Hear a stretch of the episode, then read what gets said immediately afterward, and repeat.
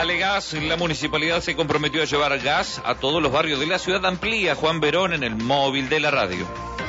El intendente de Neuquén Capital, Mariano Gaido, lanzó hoy en el Museo Nacional de Bellas Artes el plan Dale Gas.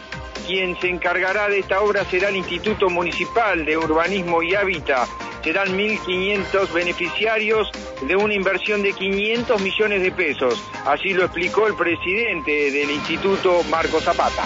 500 millones de pesos sean destinados a resolver una situación histórica de la ciudad. ¿Qué nos pasó que en 118 años que vamos a cumplir en unos días más, la ciudad de la capital de Vaca Muerta no tenía gas? ¿Qué nos pasó para que cada barrio de la ciudad de Neuquén que fue creciendo, que se fue desarrollando, que fue teniendo las oportunidades y aquellos asentamientos que se transformaron en barrios porque tienen hasta 15 años de antigüedad, 10 años de antigüedad, no tienen la posibilidad hasta este momento de tener gas. Dijimos que llegábamos a gobernar la ciudad para continuar lo que estaba bien.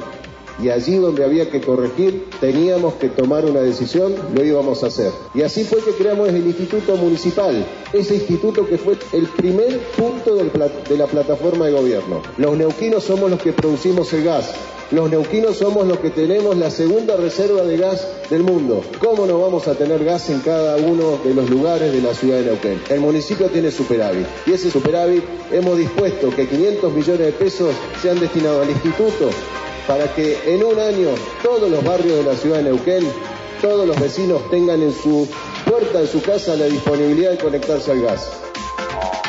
Escuchábamos la palabra del intendente de la ciudad de Neuquén, Mariano Gaido, entre los sectores informales de la ciudad que tendrán gas serán Tres Arroyos Urbana de Confluencia, Uca Mahuida del Centro Este, Paimún Rural de Confluencia y Tronador Rural de Confluencia, Huertas Comunitarias de Villa Seferino, entre muchas más.